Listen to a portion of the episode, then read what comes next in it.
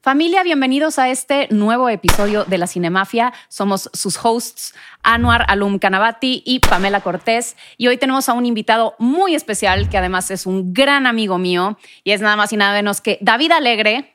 ¡Hey, qué rock! ¿Cómo está? Personalidad de Internet eh, tenía, eh, ¿Tienes todavía los Jonas Bloggers? Ahorita está un poco pausado los Jonas ah, Bloggers, pero sí, tengo los Jonas Bloggers, también, este, pues sí, personalidad de internet, tele, y hoy agregaremos marilinilólogo al currículum. Porque además David es fan de corazón de Marilyn Monroe y además es coleccionista de algunas de este, cosas, este, el memorabilia. que ya vi que tienen unos funcos aquí para los que nos estén viendo en video, tienen sus funcos de ellos mismos. Exactamente. Miren, close up. Eh, y, y bueno, pues hoy vamos a hablar de esta película que ha sido muy controversial desde su concepción, porque, bueno, pues ahora les vamos a platicar por qué. Es Blonde de Andrew Dominic y vamos a hablar sobre ella. Antes vamos a agradecer a Starlet Project y a Genuina Media por producir este podcast y al Hotel Brick por prestarnos este espacio para eh, pues, que nos tengan aquí con ustedes.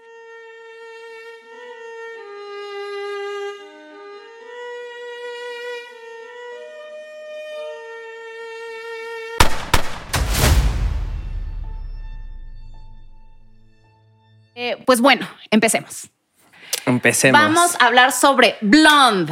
Híjole, eh, ¿tienes tiempo? Ya empezó con un híjole, Ya empezó con un híjole. Eh, como les estaba diciendo, esta película empezó siendo muy controversial porque está basada en un libro que se llama Blonde de la autora Carol Joyce Oates. Es Joyce Carol Oates. Joyce Carol Oates. Ajá. Sí. Entonces, sobre todo porque es una ficción en realidad. A mí eso desde ahí me parece muy chafa, la verdad. O sea, creo que bien lo dijiste, es una película muy polarizante. Creo que tiene elementos que están muy brutales, muy bien hechos y elementos que dice uno. Siendo unos, el guion o de donde está basada la historia, que es esta novela de Joyce, Carol Oates, que es una novela, no es una biografía basada en la vida de Marilyn. Esto quiere decir que esta mujer tomó la vida de Marilyn y literal se inventó como lo que ella quiso eh, a que pasara y está basado sobre eso. De hecho, esta novela ya la habían hecho película, le hicieron una película por ahí de los noventas que la protagonizó una actriz que se llamaba Poppy Montgomery y fue una película de televisión bastante mala, pero...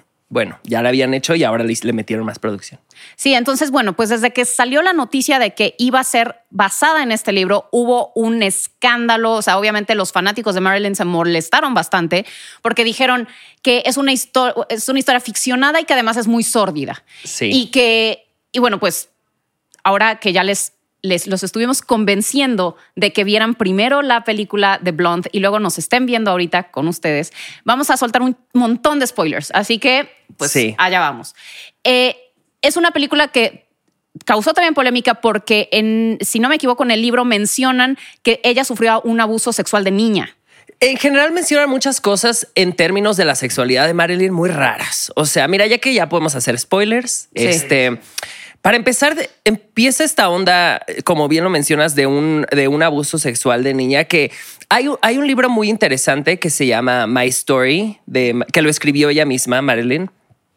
Y habla, o sea, todos creo que es bien sabido que tuvo una niñez complicada por la situación mental de su mamá, pero a ciencia cierta no sabemos, o sea, no hay conocimiento de qué tipo de abuso. El único que medio se rumora es del esposo de una de las, de las casas, de las casas donde estuvo. Esta, bueno, esta pobre mujer que nos da mucho dolor todo lo que tuvo que vivir, eh, estuvo en 10 casas distintas, eh, como pues que iba saltando de casa en casa. No sé si en 10, o sea, no sé el número exacto, pero sí sé que la traían de aquí para allá. O sea, de hecho hay una anécdota que ella misma cuenta en su libro que la pusieron en un orfanato y ella decía, ¿por qué estoy en un orfanato si yo no soy huérfana? Sí, sí, sí. Entonces, pues sí, se rumora que en una de, esta, en estas ocasiones pudo haber algún tipo de abuso sexual, que no me suena raro. ¿A qué, edad fue cuando la separaron de su mamá? No sé exactamente, pero chiquita, no sé, cinco, seis, ah, siete años. Es que por lo que entiendo vivía con la mamá y luego se iba y luego regresaba, como que la mamá estaba medio que a veces sí estaba bien, a veces no. Entonces eso, eso nunca, a pesar de que he leído muchos libros de Marilyn,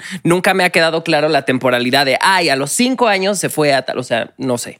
Y este, y bueno, pues no sé, yo también en estos días estuve viendo un documental que está en Netflix de las cintas que este, pues, reales de Marilyn Monroe y entrevistan a mucha gente que la conoció y unos sí dan fe de que, de que sí sufrió un abuso, o sea, en una de las casas en las que estuvo, del, pues obviamente el, Bueno, si bien no sexual, podemos asumir que por lo menos un abuso de violencia, seguramente sí, porque Ajá. eso ella misma lo cuenta.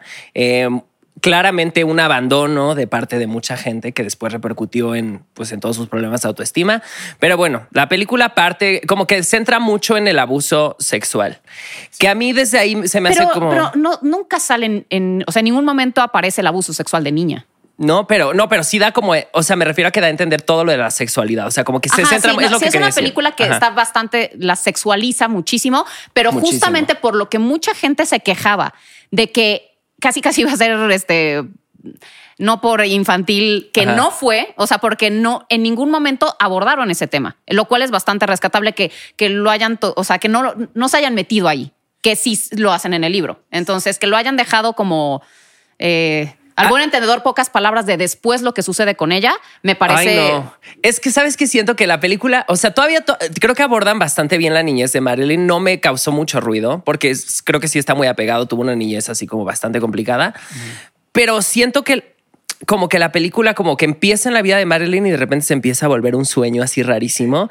Empe- o sea, por ejemplo, cuando llegamos a su etapa medio adulta adolescente, que empieza a tener una relación como de trío con el sobrino, con el hijo, con el hijo de Charles Chaplin. Chaplin, y con el hijo de Edward G. Robinson. Ajá. Eso yo me quedé como, ¿de dónde salió? Literalmente fue como, Sí, yo Yo tampoco. tampoco había leído de eso. No sabía si era parte de la película ficción o si sí había pasado eso y era un chisme así que no estaban. Este, No. Yo también me quedé muy sorprendida porque igual acababa de ver el documental y en ningún momento Sí. mencionan al hijo de Charlie Chaplin y al hijo de Edward G. Robinson. se, se rumor, o sea, había, sí, sí hubo como el rumor de que alguna vez tú salieron, pero como rumor de revista del corazón de esa época, no al punto que ni siquiera existe una foto de ellos juntos. Entonces ya empezando por ahí es como, ok. Sí, pero- sí, sí. Yo nunca había leído que la mamá intentó matarla. También eso fue parte de la ficción. Eso yo creo ¿o que es sí? parte de la ficción. O sea, también no hay una, un registro de que la mamá la haya intentado Sí, yo no matar sabía que la mamá estaba mentalmente Sí. inestable como para cuidarla, pero no sabía que realmente la había agredido físicamente e int- intentado Sí, Sí, yo está matar. tampoco. Yo también ahí me quedé como que. Pero mira, todavía eso te lo podía aceptar. Dije, bueno, están como tratando de justificar en un tiempo corto en, en- en cine. Rápido, ¿por qué como no? de, ok, está Exacto. muy loca. Es como, Sí. ¿cómo, la forma- cómo es la forma más loca de que podemos hacerlo? Bueno, la intento Totalmente. matar. Entonces yo hasta ahí dije, bueno, no tengo problema con que se tomen libertades creativas, pero ya, ya este punto donde ya le inventaron este- esta relación de trío de la que después luego sale que según tuvo un embarazo, que ella fue a abortar, que también me pareció como, ¿what? O sea, de hecho, Marilyn sufría de endometriosis. Ah, mira. Entonces, al contrario, ella much- mucho tiempo intentó embarazarse y fue uno de los grandes dolores de su vida que no podía embarazarse a pesar de que lo intentó muchas veces. Ah, no. Entonces ya Ah, desde mira, ahí pues uno no dice, cuadra. No, la ahora- película lo puso como aborto No, tal cual. además Sí. la puso como que se embarazaba en cada relación. Sí, o sea, sí, sí. entonces, Yo pues, si dije, teniendo metros y tenía un problema, pues suena medio sospechoso. Sí. Y de eso, por ejemplo, sí hay registro. Registro de hospitales que tenían endo- endometriosis y con quien más lo intentó fue con Arthur Miller, pero eso vamos más adelante. A eso vamos más adelante. Entonces vamos con, con la vida de Marilyn, con sus inicios. Eh, sabemos que sí hubo esta figura, que era este, pues, señor mucho mayor que ella, que fue quien le- la presentó con todos los productores y la llevaba Que y la Johnny promovía. Ajá, exactamente. Y fue como, pues ahora sí que, además está muy chistoso cómo manejan en la, en la película las, las canciones. Porque está con él y ponen la de, Shu- Eh, la de Sugar Baby. needs Ajá. a dad, dad, daddy. Sí. Exactamente. Esa es su película, eh, ¿cómo se- Ladies of the Chorus. Ajá, entonces está como medio tongue in cheek la, la elección de las canciones en esta película, porque también cuando pierde al bebé sale cantando este Baby's Gone o no sé cómo se llama la otra la otra Fíjate que eso, para que veas, es de las cosas más rescatables de la película. Creo que en, términos de cinematografía, ah, en algún lado escuché que le dieron una ovación de 14 minutos. 16 minutos.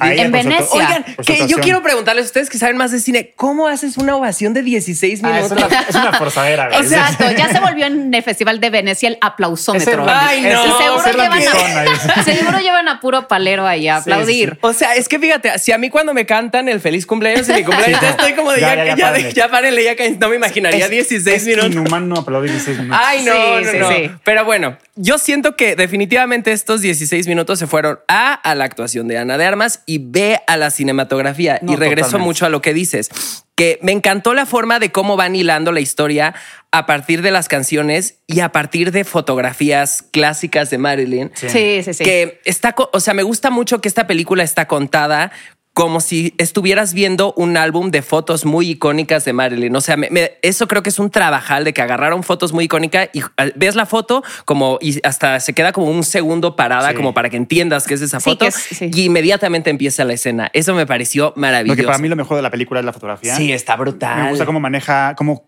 juega con el aspect ratio el director, o sea, el, el Ah, tamaño Sí, del sí, cuadro. Y también cómo cambia de blanco y negro a color. Pero como que yo nunca entendí el criterio. yo, yo, yo, yo también me quedé pensando. De, de cuáles son las que. ¿Por qué esas en blanco y negro y por qué las yo, otras? yo, yo- mi teoría Ajá. es por dos razones. Una, la bipolaridad de Marilyn Monroe. O sea, cómo, cómo es esta. Cómo, hay persona bipolar que estás en éxtasis y luego estás este, En de- en- en depresión total. O también su dualidad entre Norma Jean y, y- y Marilyn Monroe, ¿no? O sea, yo creo que por ahí va la justificación de cambio de color y de Pero es que de- no coincidían. Yo lo que me- o sea, yo- porque habían unas escenas, por decirte, cuando sale en, en la premiere de Seven Year Itch, está súper contenta. Bueno, cuando están grabando la, la escena y sale, ya sabes, con la falda y sale toda contenta y está en blanco y negro. Y luego hay otras en las que Mira, sale muy triste yo- y sale en blanco y negro. Yo lo Entonces, que, no, no yo lo que entendí es regresando a que la cinematografía está basada en fotografías. Es que yo he visto muchas fotos de Marilyn y las ubicaba, o sea, ubicaba Ajá, sí, de dónde claro. venían esas.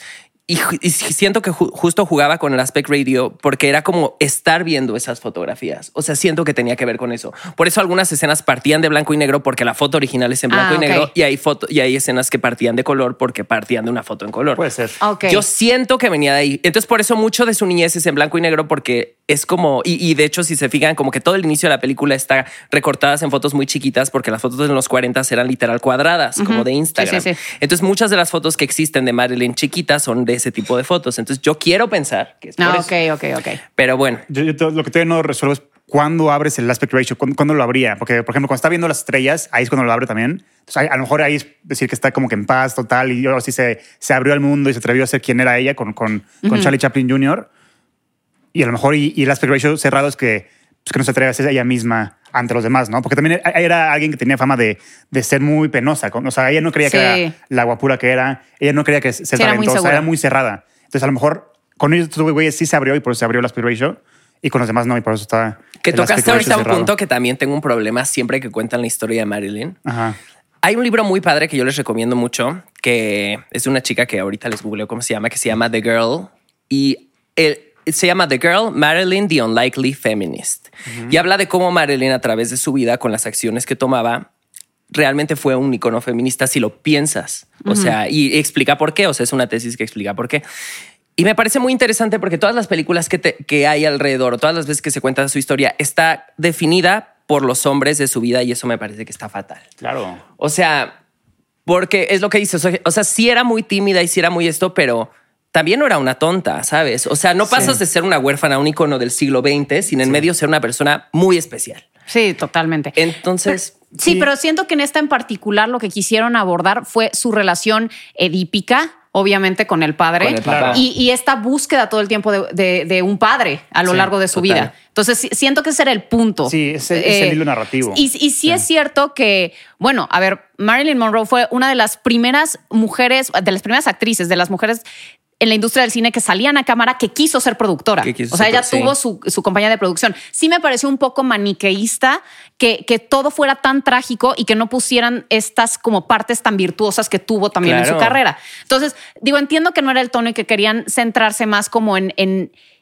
en esta cadena de eventos desafortunados que la llevaron a ese trágico final.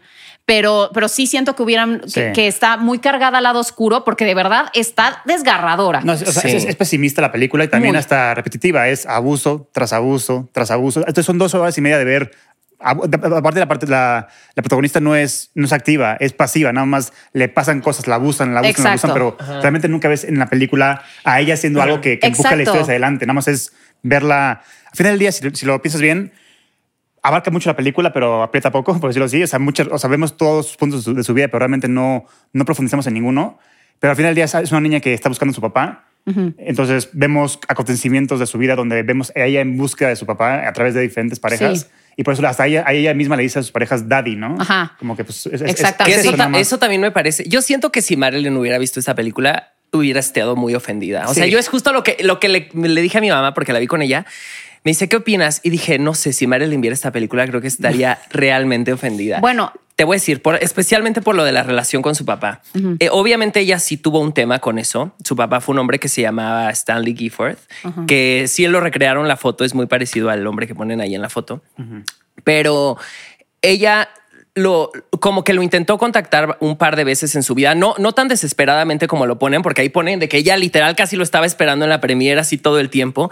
Lo intentó contactar un par de veces y la última, eh, la secretaria de este señor le dijo como no, no, no, no te quiere ver. Si quieres algo con él, llama a su abogado. Y pasaron años después y este señor le dio un infarto. Entonces como que le dijo no, ya me voy a morir. Este tengo que contactarla y él la buscó ahora ella por ahí del 61 y ella le dijo así, yo nunca he visto a este señor, cualquier cosa que vea a mi abogado. O sea, ella ya ah, después ya no lo quería conocer.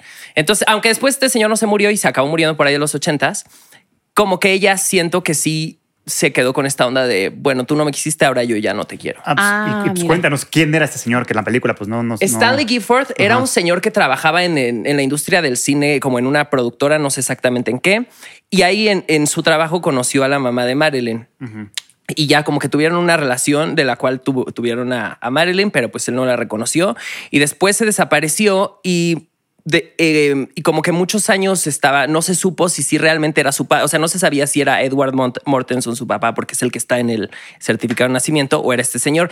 Y, y tiene hasta hace poco, como por ahí el 2014, 2015, que la misma nieta de este señor se sometió a una prueba de ADN y resultó que sí tenían el ADN. Entonces ya se confirmó que sí es su papá. Fue así noticia internacional. Wow. Mira. ¿Cuántos años después? Casi 60, pero, pero pues sí, es, él es su papá oficial.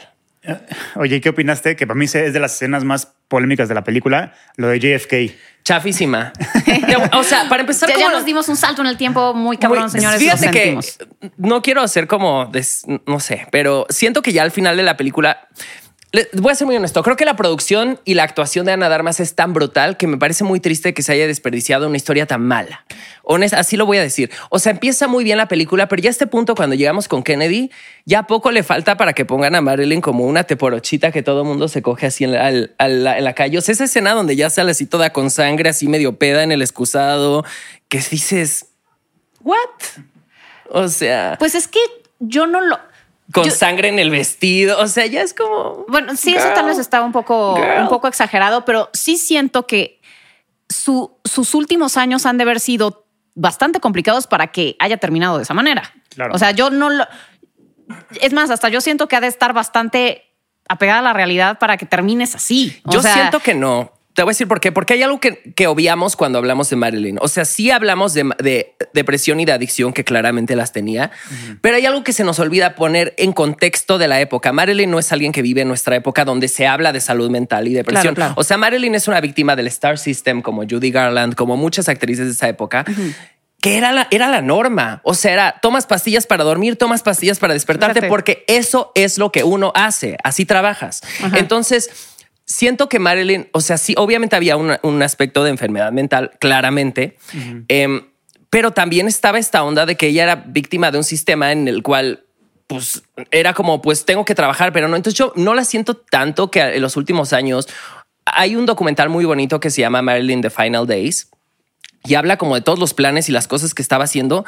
Yo siento que más bien era como, me la imagino como una Lindsay Lohan, o sea, como, como una Britney Spears, como alguien funcional, pero que a la vez era como un poco errática. Tenía estos episodios de... Ajá, más que como la pintan como toda así completamente desubicada de la realidad. Yo la ubico como alguien que más bien estaba muy sobrepasada por toda la situación de alrededor. Okay. Yo leí que, bueno, vas a No, no, o sea, yo nada más quería mencionar que en, en, el documental que vi, bueno, pues además están los testimonios. John Huston, eh, Billy Wilder, todos estos directores que trabajaron con ella, pues sí mencionaban que era muy difícil trabajar con ella. O sea, que nunca llegaba tarde o no llegaba, que se ponía a llorar a la mitad de la película, que estaban grabando y se le daba un ataque de pánico. O sea, que era muy difícil grabar con ella, sobre todo Billy Wilder. Y eso que fue el que le sacó sus mejores actuaciones, o sea, en Seven Year Itch, en este... Some Like It Hot. Eh, Some Like It Hot. Eh, le costó mucho trabajo eh, lidiar con ella. Y John Houston también dice que al final, pues decían, pues, esta mujer tiene muchos problemas. Hasta en la película sale una escena que le grita a Billy Wilder. Ajá, exactamente. Sí, este, eh, sí, sí, eso sí lo plantean bastante bien, la relación medio pero eso es a lo que, voy. que yo con él. Pero es justo lo que dices. O sea, creo que es más un tema de inseguridad que tenía ella en cuanto a la cámara. Y eso lo sabemos porque pues hasta tenía ahí a su coach que dicen los directores que era imposible trabajar con su coach, está la Paula Strasberg, que la tenía ahí todo el tiempo. Creo que es un tema más de pues literal de inseguridad. O sea, es que lo que no me gusta es que creo que cuando la gente es fan de Marilyn se va a los dos extremos. O la quieren ver como una santa, así que no, que no hace nada o la quieren ver como esta mujer perdida que era con completamente caos. Y creo que las personas tenemos matices. Mm, y a mí siento que falta que exista una película que muestre a esa Marilyn real con matices, que tiene problemas, que tiene claros problemas de adicción y depresión, pero que también que es una mujer que está buscando en ser una mejor actriz, en, hacer algo, en, mejorar su vida, en encontrar una familia. O sea, creo que están estos dos lados que nunca se han logrado casar en pantalla. Pero tú no crees que sí plantearon bien toda esta parte en la que, o sea, Marilyn Monroe era una mujer que verdaderamente quería ser una actriz seria. O sea, de verdad estaba comprometida con su arte. A mí personalmente no me parece la gran maravilla como actriz. O sea, siento que, que habían en la época, mm, mm, o sea, a nivel de técnica de actuación, había unas que me gustan más, tal vez, es un gusto personal. Eh, pero sí que es cierto que ella estudió en Lee Strasberg, eh, quería, quería, o sea, se preocupaba por, por construirse mejor como actriz. Y todo este tema de que este, quería ser productora, ella produjo la película de, Prince and the Showgirl.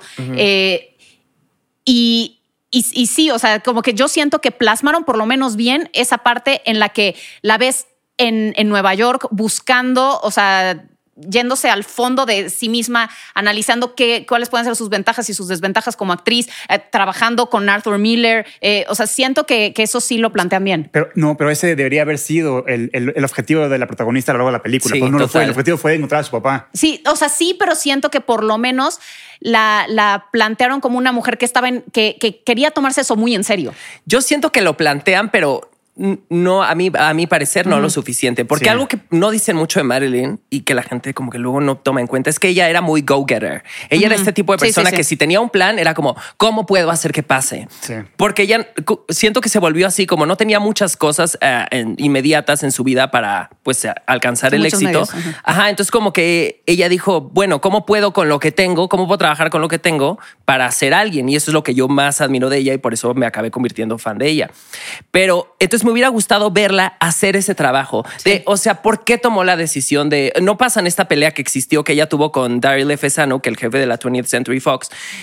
que él le quería dar un papel justo, después de Gentleman, no, de How to Marry a Millionaire, este le quisieron dar un papel que se llamaba, no sé si Cómo ser inmensamente popular o La chica de las medias rosas, una de esas dos películas, y ella se quedó con cara de, güey, ya estoy harta de hacer esas películas, y se le plantó, o sea, siendo mujer en los 50 que ella no era, que ella no tenía el control sobre la situación, le dijo al jefe del estudio como de, no, mana, yo no quiero, hasta luego.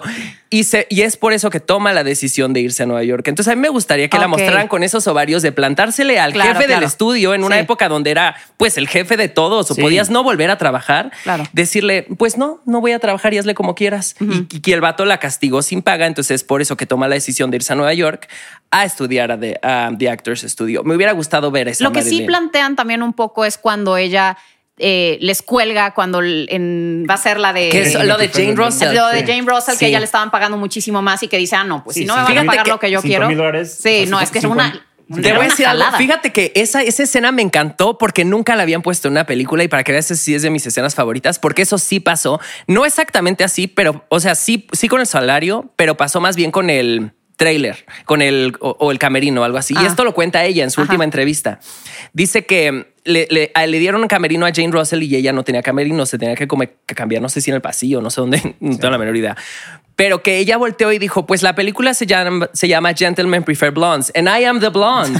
¿Por qué no tengo camerino? Y fue así que les dijo, oh, me dan un camerino, bye. Y fue la, como que es cuando vemos un poco de esta Marilyn. De esta personalidad que, tiene como... Sí tomaba las riendas de su vida. Me hubiera, pero es raro que lo pongan y como para que lo hayan puesto nada más un pedacito en alguien que era así constantemente. Sí. Sí, se me hace que les Es que ahí está el tema de la película, que tú tienes que ir muy estudiado para realmente hilar lo que está pasando y, tú ponerle una narrativa en base a la información que tú ya tienes. Porque si alguien va de cero a la película sin saber nada de ella, porque es lo que tú pagas por ver, ¿no? Quiero aprender de ella, quiero ver cuál es su historia, como con Elvis. Con Elvis, tú cuando pasas de boleto entiendes su historia de principio a fin y no te la tienen que explicar o tú no tienes que venir estudiado para entenderla. En cambio aquí, si tú no sabes nada de ella, con esta película no entiendes te confunde. Yo digo, como, ¿qué, qué No, te quedas ¿A qué con la idea de que es una super tragedia en la que Exacto. todo el mundo la Pero abusó de, toda la vida. ¿De qué punto Sí. pasó a- de, con este güey a este güey? Pero ahora, ¿por qué está en Nueva York? Pero ahora, o sea, tú- Exacto. es un pinche. No, y además por decirte, incluso ni siquiera mencionan por decirte el nombre de Joe DiMaggio. Eso en está ningún rarísimo. momento mencionan Ay, que era una superestrella del, De béisbol. del béisbol. Eh, Arthur Miller creo que sí mencionan el nombre, pero también como que no te queda muy claro, no te dicen que es el escritor de, De- de Death of a Salesman. No. O sea, estas figu- estos figurones con los que ella se relacionó, eh, no, como que no te queda ni siquiera claro quiénes son, a menos que llegues con la información Y a como mí bien me dices. pareció, también me pareció muy insultante como la relación de, por ejemplo, con Joe DiMaggio la hacen ver como, ay, pues ya me, me- me quedo con este porque es el que hay. O sea, casi, casi poco le faltó decirle. O sea, cómo lo ven en, en el hotel y ella así decepcionada, como, ay, eres tú y no eres mi papá. O sea, siendo que ella estaba enamoradísima de él, pues. Sí. Y de hecho, a Joe DiMaggio, ellos se separaron porque esto sí es real. Él sí tenía un sí. tema de que él quería. Él la golpeaba. Él Eso la- sí es ajá, él la golpeaba y eso es bien sabido. Entonces, eso sí está súper mal. Pero, Sí. re- pero cuando él mue- cuando ella muere, el que se encargó de los gastos funerarios fue él. El que se encargó de eh, todas las semanas hasta que él mismo murió, le dejaba un ramo de rosas a su tumba. O sea, tenía, no quiero eh, Sí, romantizar, justificar, el abuso es que- porque me van a cancelar. Pero no va por ahí. Tiene que ver más por el hecho de que lo hacen ver como si no a ella no fue alguien importante en la vida de Marilyn, siendo que sí fue uno de los grandes amores de su vida. Sí, también Sí, claro. si estoy mal, pero hubo un punto de la vida de Marilyn que la encerraron en un, en un Sí. lugar psiquiátrico Y él la y él la sacó. y dijo, o la sacan o rompo o, o tiro el lugar abajo, Sí, ¿no? Él, la- él la sacó. Entonces, Sí. digo, no es porque diga, ay, romantizar el amor salvaje, pero se entiende Hay que, más es, capas. que es- sí, que hay más capas, pues que es un güey que sí estaba muy enamorado de ella. A su forma, mala, A su- pero a su forma. Sí. Entonces, este. Y a mí me pues pasó sí. que me, o sea, creo que sucedió lo contrario con Arthur Miller. Aquí no hablan de, también se portó bastante mal con ella. Bastante patancito. Bastante patancito. O sea, él obviamente era este escritor y además ella lo admiraba muchísimo porque pues era todo un ícono de la época además.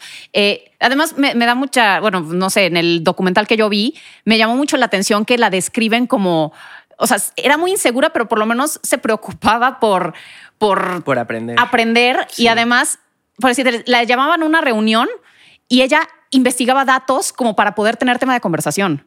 O sea, ella era una actriz todo el tiempo. También por Sí. eso está esta parte en la que ella ya no sabía si era Norma Jean o no. O sea, eh, ella todo el tiempo estaba actuando. Claro. Eh, y y en, en el caso de Arthur Miller, eh, no lo mencionan en la película, pero ella le encontró varios escritos. Ahí sale como que le Como encuentra algo en una máquina de escribir, pero en realidad ella encontró un escrito en el que él decía que había sido un error casarse con ella y que era una este, Algo así tal dice- por cual la veía- y que y la que- veía como tonta. Ajá, Él y que, y no era en realidad tan esta diosa que se había imaginado, que era una mujer de- además como pues de, Fíjate de que cadera inquieta, o sea, como que la pintó como una Hay, Sí, uno de sí, los sí. mejores amigos de Marilyn fueron la, la familia Green, Milton y Amy Green, que Milton Green fue fotógrafo. El- ah. el fotógrafo que le tomó muchísimas de las fotos más famosas eh, que tiene Marilyn, se las tomó él. Y fue su socio en Marilyn Monroe Productions. Y es muy interesante. Amy Green, la esposa, ya es una viejita, todavía vive. Eh, hace poco estaba escuchando la entrevistaron en un podcast y ella no tiene nada bueno que decir de Arthur Miller. Dice que así que era un patanazo con ella, como que Sí. siempre le estaba demeritando. Exactamente, que siempre la hacía sentir no inteligente, que era justamente lo que ella buscaba Ajá. en él, como No. que le enseñara y así. Y luego te sabes la el salseo mal. que después Ah. eh, en The Misfits, cuando en, en la última película que sí, Sí, terminó sí, Marilyn. La de John Huston, La ajá. de John Huston, justamente eh, que escribió Arthur Miller, ahí en el set conoció a Ink Morath, una fotógrafa que hay muchas fotos de Ink Morath, y después se casó con ella. Sí. Entonces, salseo. Yo, yo Ah. siento que sí le puso el cuerno en esa, porque ya estaban muy mal en esa época. Yo siento, chisme, que le puso el cuerno ya desde ahí. Y que ya fue como que Marilyn dijo, "Ay, ya, hasta luego, Betty. Y lo del aborto con del hijo de Arthur Miller, eso sí es real. Eso sí es real. Pasó por ahí del 56, 57, el primero. Y después tuvo otro mientras, durante la filmación de Some Like It Hot, em, que ella lo, pues lo atribuyen a de que era un embarazo de riesgo y estaban filmando en Florida y como que Ya. estaba, en- era una película con mucha como comedia dinámica, no sé, no recuerdo cómo le dicen, pero que pues justo a media filmación tuvo un aborto. Por eso en esa película se ve ¿Y si como sucedió de esa manera el de Arthur Miller que se cae en la playa o no? Ah, Pues no te sé decir. O sea, es que sí sé que hubo un aborto, pero fue durante la filmación de Some Like It Hot. Ya los detalles exactos Ah, de qué pasó, no te sé decir. Sí, porque yo dije, qué coraje Ay, no, que eso- estés, se yo- te, cae- te caes con una Yo también, bandeja sí, y no, de pronto, que-. Es lo que te digo de esta película que tiene escenas que creo que para contarte algunas cosas las pone como de una forma Sí. que Muy tele- un poco telenovelesca. Sí. Sí. Yo siento, ah, siento que empieza muy realista y de repente ya se vuelve un poco la rosa de Guadalupe al final. No entiendo la película. Oye, ¿y qué momento de la vida de Marilyn crees que faltó en la película? Que dijiste, ¿cómo, cómo, cómo puede ser que no me hayan puesto este momento de la, de la Como vida? lo que dije ahorita, a mí me hubiera gustado muchísimo todo eh, lo del cuando hace su casa productora, que eso nunca lo he visto en ninguna película y es uno de los momentos más interesantes de la vida. A mí me ha encantado eso, porque también, o sea, a mí me hubiera gustado ver más mundo de Hollywood. ¿Sabes cuál Sí. hubiera estado buenísimo? Una Sí. historia que nadie sabe de Marilyn y que me parece maravillosa y habla mucho de su personalidad. Su historia con Ella Fitzgerald. Ah, mira. ¿No te sabes No, no, esa? no. No, es lindísima y creo que habla mucho del carácter de Marilyn. Eh, Ella Fitzgerald, la cantante de jazz, eh, hubo una época que quería cantar en el Mocambo, que era como uno de los clubs de Nueva York más top de ese momento. Se presentaban Frank Sinatra y toda la gente como de jazz muy top, ¿no? Pero no la quería, o sea, que si estabas en el Mocambo eras una gran estrella. Pero, la- pero no querían contratar a Ella Fitzgerald por- porque Era era, negra. negra. Y ya pues el racismo estaba muy cañón. Entonces a Marilyn le gustaba mucho la música de Ella Fitzgerald y no se conocían, o sea, no eran amigas ni nada. Esto lo cuenta Ella Fitzgerald en su libro. Y entonces habló Marilyn al Mocambo y dijo, es que yo quiero que contraten a Ella Fitzgerald y todas las noches que ella cante, yo voy a estar ahí en primera fila. Ah, mira. Ah, y cumplió su wow. promesa y andaba ahí y dice, y dice Ella Fitzgerald que después de eso nunca tuvo que cantar en nada así de baja categoría. Entonces dice, yo le debo Wow. muchísimo a Marilyn. ¿Ves? Es Sí. que sí, es que como decimos, está muy cargada lo negativo y pocas cosas de la, pues, te digo, virtuosas de ella no sé. Claro. Es que siento que Marilyn ya se ha vuelto Aborda. tan una iconografía cultural que se nos olvida que es una persona y las personas tenemos facetas, tenemos Sí, sí, cosas sí, sí. buenas, tenemos cosas malas y a mí siento que me falta ver una película donde veamos todas las facetas de Marilyn, las el, el hecho de que tenía un sentido del humor brutal. Hay una cosa que creo que lo dice Milton Green en su libro o- no, hay un libro de un fan que se llama eh, Jimmy Haspiel y que escribió, él era su super fan, entonces la perseguía todo el tiempo mientras vivió en Nueva York y cuenta como de todos sus encuentros con ella. Y menciona una cosa que le llama los marilinismos, Ajá. que son como la, la Las frases astutas. Las Ujú. frases astutas que ella tenía para contestar en las entrevistas. Por ejemplo, cuando regresa a Los Ángeles después de estar en Nueva York con un vestido así negro como más recatado, que le preguntan, ¿es esta la nueva Marilyn? Y dice, no, soy la misma chica, es solo un vestido diferente. O sea, como estas Sí, sí, formas sí. de contestar que era muy de su personalidad, creo que también... Mar- o sea, como que siem- hay un personaje de Marilyn que es el de, el de los caballeros las prefieren rubias, Lorelai Lee. Y siento que siempre que quieren poner a Marilyn, piensan que es Lorelai Lee. Y no, o sea, se no me retratan a esta Marilyn real que también Sí. era así como. Bueno, porque también pues. tenía, o sea, parecería que tenía todos estos personajes como de la güera tonta, pero no es cierto. No. O sea, por si el personaje de Niagara es muy diferente, es una mujer muy, Fatal. este, una fan fatal, justo porque es un noir. Eh, y, y- y sí, como, como bien dices, como que la casaron nada más con esta imagen de la güera tonta, eh, pues loca. Sí. Y, y no exploran sus otras facetas que también tenía. Pero no, era perra. Eso, era eso se le quitó en la película de Bus Stop, ¿no? Que fue como. Sí. La gente, la gente le recuerda como el mejor papel de Marilyn. Monroe. Sí, Que es cuando regresó a Nueva York y se probó como actriz y le mostró a todo el mundo que, que no solamente una actriz comercial, sí, sí, sí. sino una actriz, una actriz de, de, de veras. Y creo que, creo que se llevó un Golden Globe por esa película, no sé. Creo, estoy Puede ser, seguro, pero ahorita sí fue como bastante premiada. Pero sí, no, Marilyn creo que era bastante, bastante lista y bastante sagaz. Y creo que algo que también me hubiera gustado que exploraran más es su conocimiento de relaciones públicas. Creo que Marilyn Tal vez no, no sé si era la mejor actriz o no, eso es debatible, pero como relacionista era Ah, brutal. bueno, por supuesto. O sea, creo que ella cono era en ese sentido la- me gustaría y, me van a cancelar por decir esto. Me gustaría compararla un poco con las Kardashians, como que ella entendía esta onda de ser mediática y hacía cosas para ser mediática. O sea, hay una historia muy padre de ellas. eh, Ella como que tenía medio una reña con Elizabeth Taylor. Eh, que, o sea, no oficial, pero ya saben que en Hollywood Como que le- se- es esta onda misógina que les encanta de poner a las mujeres en- a Sí. pelear, ¿no?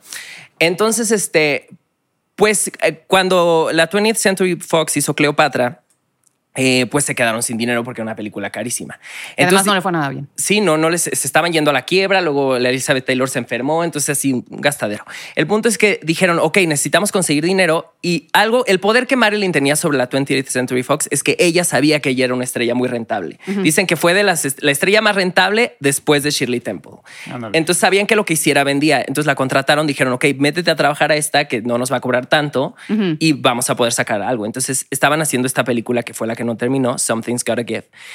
Y eh, está esta escena donde sale desnuda nadando en la alberca. Les digo, esta película no salió, pero están las escenas en YouTube. Pero está el documental que tú dices. Ajá. El- los últimos días de Marilyn. ¿Sí lo viste? Y también Sí, sale en la y sale de- al final el footage que, que filmó Ah, esa- sí, de la película. como que lo editaron para que pareciera la película. Muy interesante. Bueno, También sale en la de las cintas de Marilyn Monroe, esa escena. ¿Ah, sí? la que sale en Ajá, la ya, desnuda. Pero ella, con todo este conocimiento que tenía de relaciones públicas, llamó a sus fotógrafos favoritos de ese momento y le hicieron unas fotos donde se veía preciosa y las mandaron a todas las revistas y ella le dijo a uno de los fotógrafos, esto va a sacar Elizabeth Taylor de todas las portadas. Y dicho y hecho, estuvo en todas live, en todas.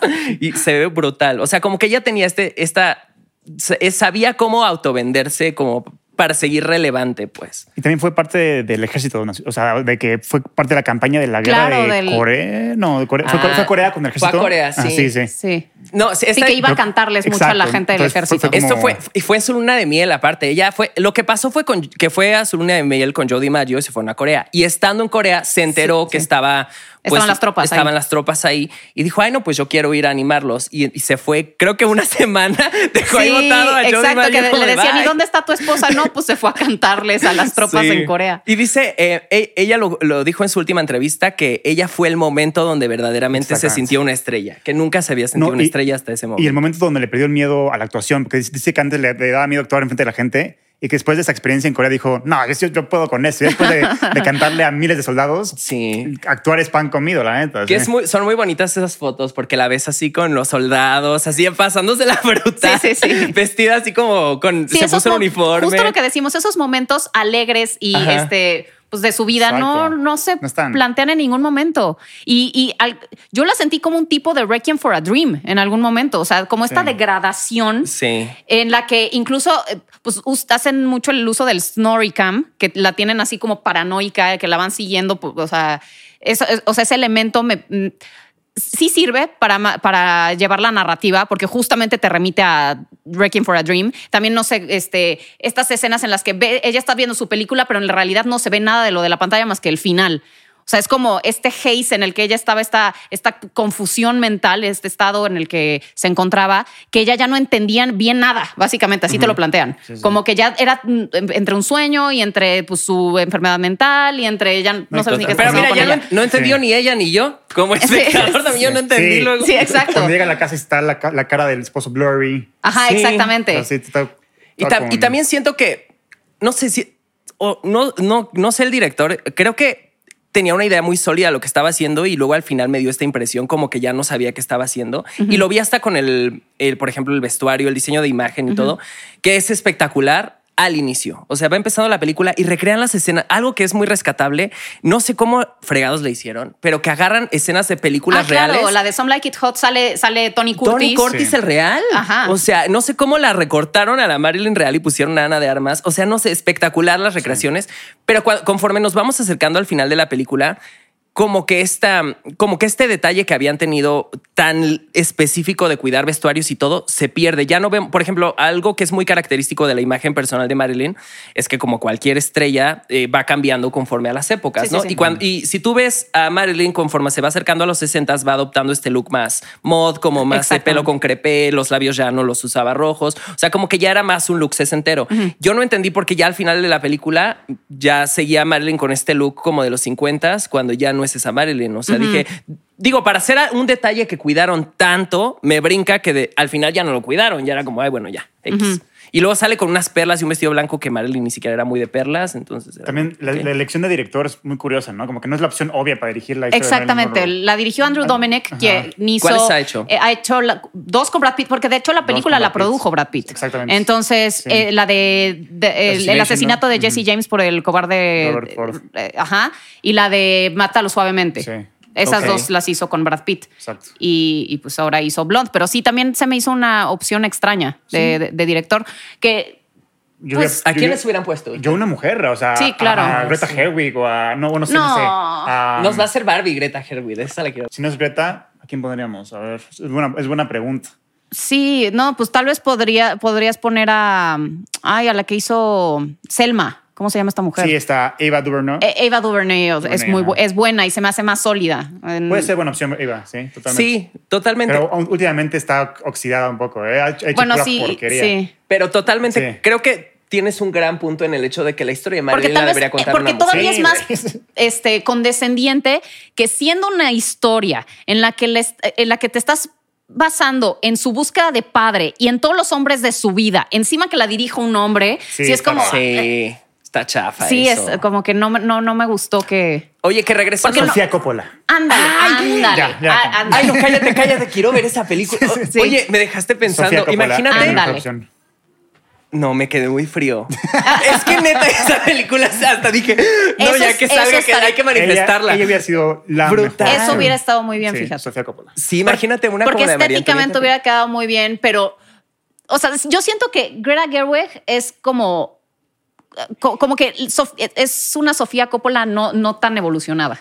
Ya sabes, como que siento que no ha llegado ahí. A mí me mama, pero. Ya no, sí, voy, ya entiendo. no voy a poder dejar de pensar en esa. O sea, ¿por qué no existe esa película Sí, de claro. una de Marilyn, pero dirigida por Sofía Coppola? Brad Pitt, ¿qué pedo? Sí, no, Brad Sí, Pitt, no, Hasta luego. Sí, no, no. No, ah, pero bueno, regresando al tema de la historia, algo que sí, y quiero dejárselo mucho a la gente que te escucha, es una novela, no es una biografía. Quiero que por favor, o sea, me- se me hace muy triste que hay mucha gente que se va a quedar con que esta es la historia de Marilyn. Y eso me parece Sí. insultante. No, y también sabes que Marilyn Monroe, de hecho, en algún momento le propusieron hacer la, el biopic de Jane, de, de, este, Jean Jean, Harlow. Harlow.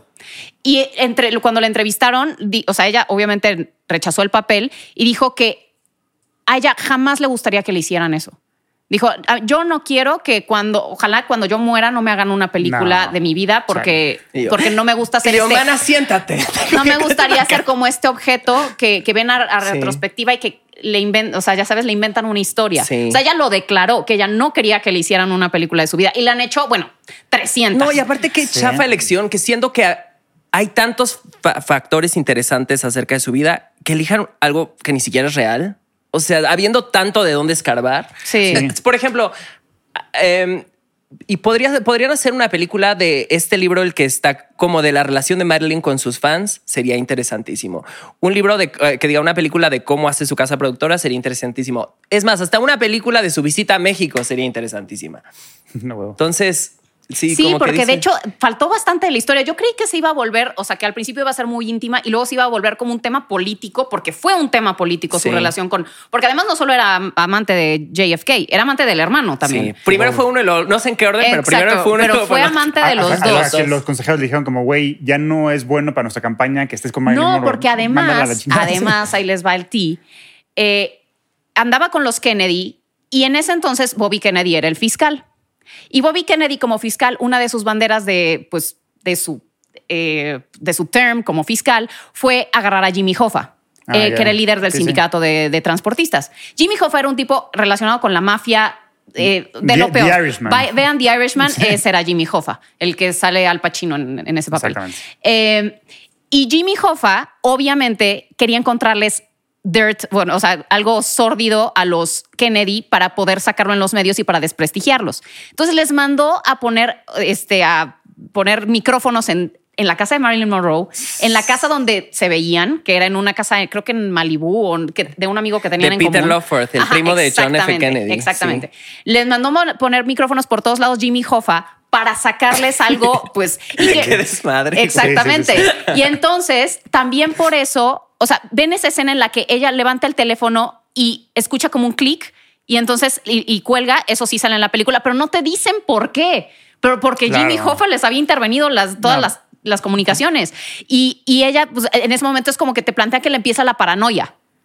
Pero pues es por esa razón. O sea, es, es un tema histórico muy interesante y bastante complejo y que no mencionan. Sí. Y luego también, luego los Kennedy le dejan de hablar porque en las investigaciones del FBI sale que ella de entrada cuando estaba Arthur Miller en algún momento Ah, estuvo sí. afiliado al Partido Comunista. Comunista, sí. Y entonces en ese momento, pues obviamente los comunistas eran como el Sí, demonio. el- Sí, te Entonces- podían destruir la carrera si te acusaban Te de podían des- comunismo. destruir como la la película carrera. de Trumbo, ¿la viste o no? Y de Exactamente. los- vi la de I Love Blues y la de Meet the Ricardos con Nicole. Kidman que habla un poquito Sí, que también de habla eso. de. Sí. Me parece mejor la de Trumbo. Sí. Pero este. Pero sí, efectivamente, en esa época ser comunista era como si tuvieras lepra. Sí. O sea, te perseguían, te, te acababan la carrera. Pues como le pasó justamente a Dalton Trumbo. Eh, y, y pues a ella, por Arthur Miller, resulta que la, la empiezan a relacionar como comunista y también porque ella había hecho justamente un viaje a México en el que se había reunido con uno de, con uno de sus amigos comunistas que ah, se habían exiliado de Estados Unidos, de la industria de Hollywood, a México porque los estaban persiguiendo. Entonces ella va, viaja a México, se reúne con ellos y sale en el expediente del FBI. Y entonces en ese momento es cuando les dice a los Kennedy, güey, ya no se pueden llevar con ella. O sea, porque ella tiene esta marca de comunista que en algún momento están intervenidos nuestros teléfonos y todo, puede salir. Así que tengan cuidado. Que ahora me encanta justo todo lo que estás mencionando. Ahora dime si tú, este mujerón tan interesante, es la que vemos en No, la pantalla. Sí, por no, supuesto, por supuesto que, que, no. Lo que sí es cierto es que ella al final se sintió muy eh, usada por los Kennedy y sí se los dijo. Sí la gostearon. Sí, la, gostearon feo por ese tema de que ya no querían llevarse con ella por comunista. Y ella, la verdad es que les tenía bastante afecto. Y entonces Sí. dijo como, o sea, me, me sentí usada. Y de hecho, el, el final, o sea, por eso su muerte fue tan, pues, polémica y como misteriosa, porque muchas personas dicen que ellos la mataron. La verdad, yo no creo que eso haya sido así. Y por si en el documental que, que vi, en ningún momento sugieren que haya sucedido de esa manera. Lo que sí es cierto es que el día de su muerte, Bobby Kennedy fue a verla a su casa. Eso sí está rarísimo. Eso, sí. eh, la fue a ver a su casa porque ella estaba muy, o sea, fue cuando le dijo, me usaron, este, me trataron pésimo, ¿cómo es posible? Ya, ahora ya no me quieren ver. Totalmente. Ese día, o sea, el día de su muerte, no, yo también no sé, no quiero aventarme a decir qué pasó, porque pues realmente nadie sabemos, pero sí hay cosas raras. Por ejemplo, de que cuando la esta, la Eunice Murray, creo que se llamaba la ama de casa que la encontró.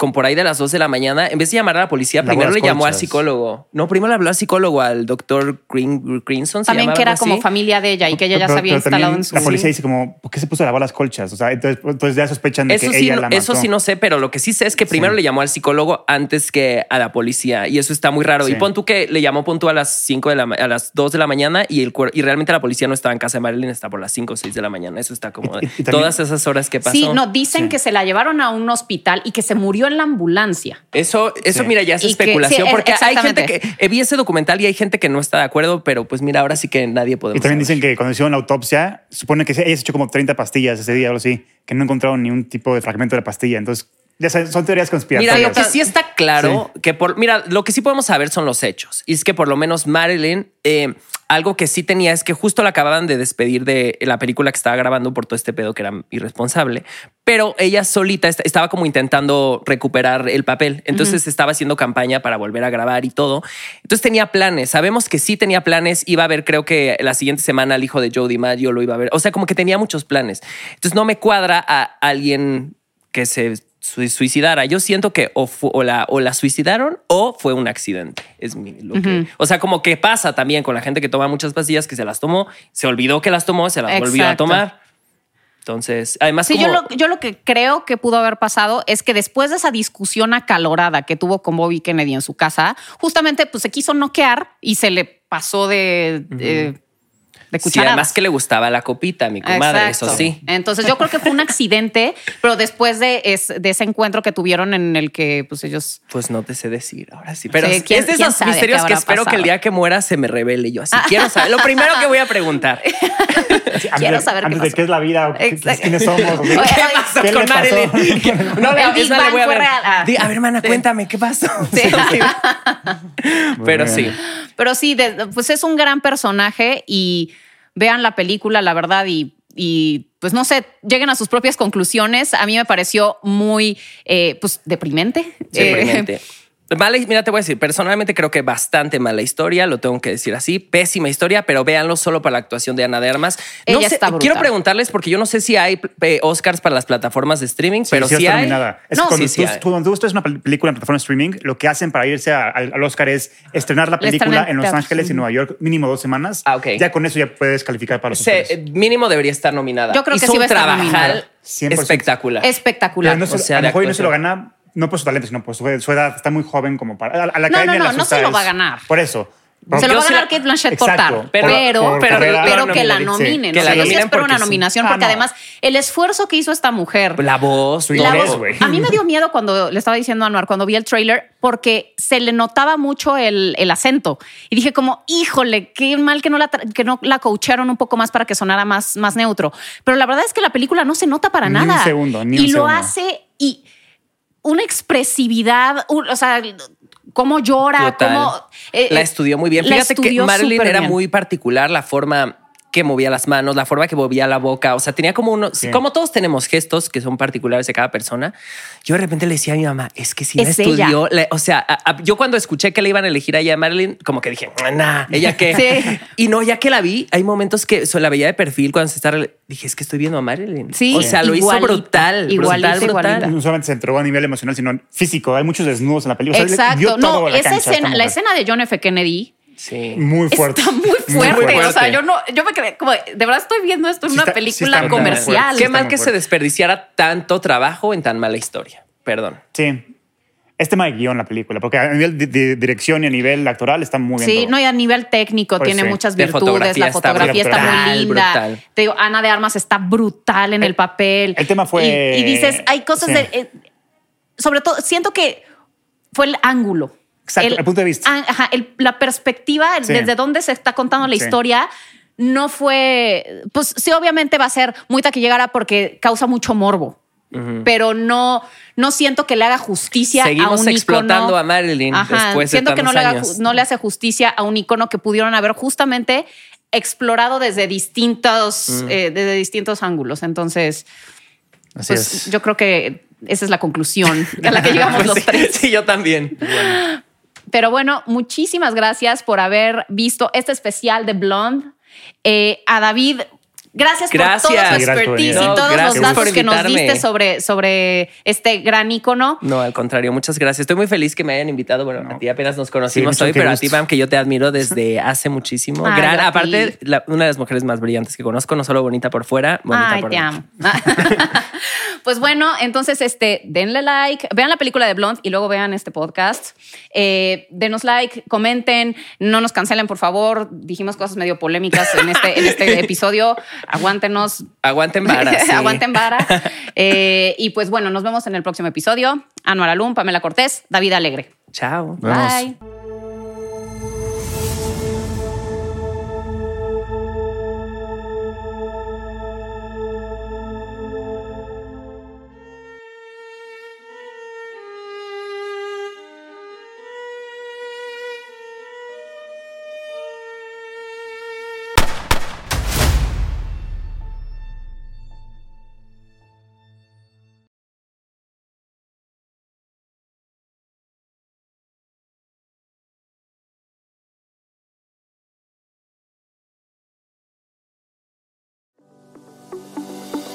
Hola, soy Moishe Sandler, Health Coach en Medicina Estilo de Vida, certificado por el National Board of Health en los Estados Unidos. Si quieres cambiar tus hábitos alimenticios, mejorar tu estilo de vida o simplemente aprender sobre cómo mejorar tu salud física y mental de una manera holística, este mensaje es para ti. Comprender cómo funciona tu cuerpo, tips y consejos prácticos fáciles de implementar para que recuperes vitalidad y energía, pero sobre todo, darle reversa a tu reloj biológico. Escúchame todos los martes en Controla tu Bienestar, un podcast que te ayudará a descubrir tus motivaciones internas y externas para transformar por completo tu calidad de vida. Recuerda, todos los martes en Apple Podcast y Spotify.